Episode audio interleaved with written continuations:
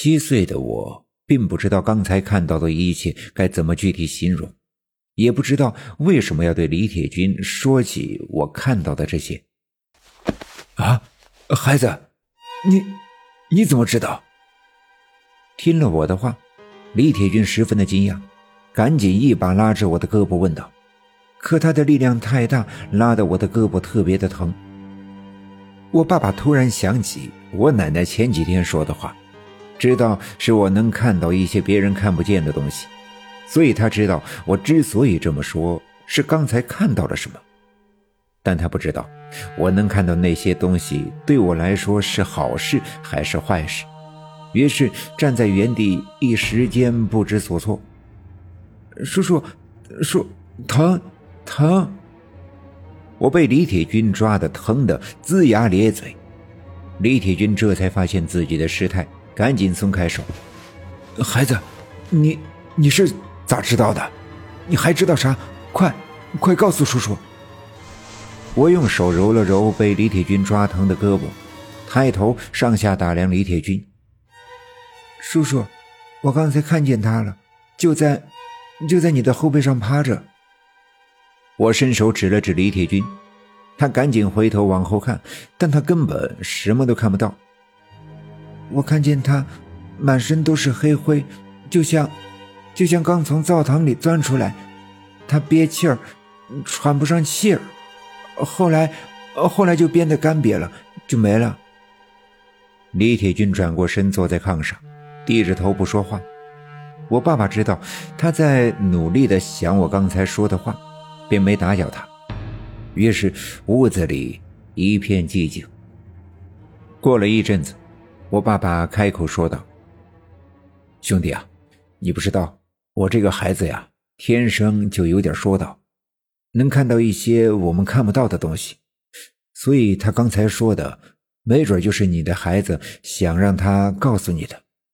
我妈呀，估计还得三五天才能回来，不如你先回去。”再仔细的琢磨琢磨，看看就我家大勇刚才说的这些，还能不能和哪些地方有关联？再找找看。李铁军站起身，对着我爸爸和我千恩万谢了一番，转身离开了我们家。我趴在窗子上望着他走出我们家的院子，消失在我的视野里，但他的那个孩子的影子却再也没有出现过。我皱起眉头思考，尽管我不是第一次看到这样的东西，但却是第一次在看到之后开始思考，思考它为什么会出现，又为什么呈现这样的形态？他是想要做什么，还是想向我传达什么？这些问题太难，至少七岁的我无法承担。于是我很快便把这些问题抛到脑后。继续坐在炕上，自顾自的玩耍起来。刘家镇的大客车是傍晚的时候来到刘家镇的，这趟车会把上午坐车进城的人们再拉回来，走的时候又会把早上来刘家镇的人带走。一群村民说说笑笑的下车，有的手里拎着城里买的年货，有的空着手，进城只是为了开开眼界，见见世面。总之，通了大客车对刘家镇来说是一件天大的好事。不过，早上上车走的有两个人没回来，一个是我奶奶，一个是赵村长。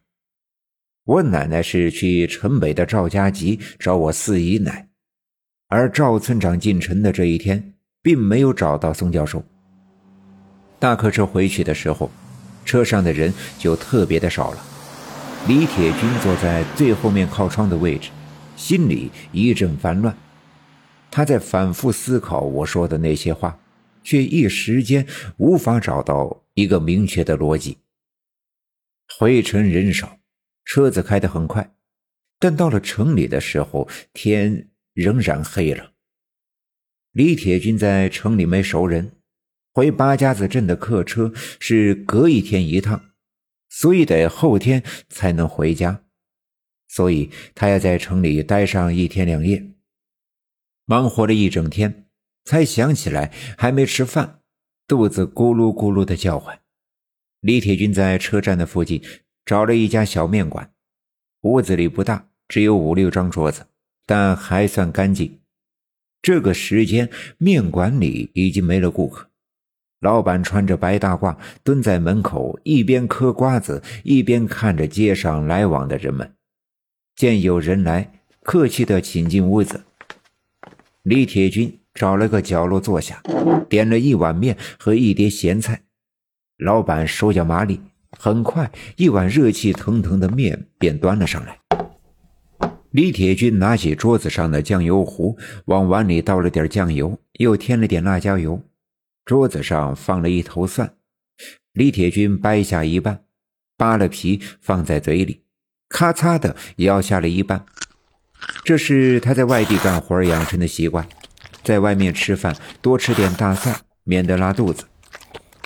面的味道不错，李铁军刚吃了一口，就听见有人骂骂咧咧的推门进屋，抬头一看，进来了两个人。本集已经播讲完毕，感谢您的收听。欲知后事如何，且听下回分解。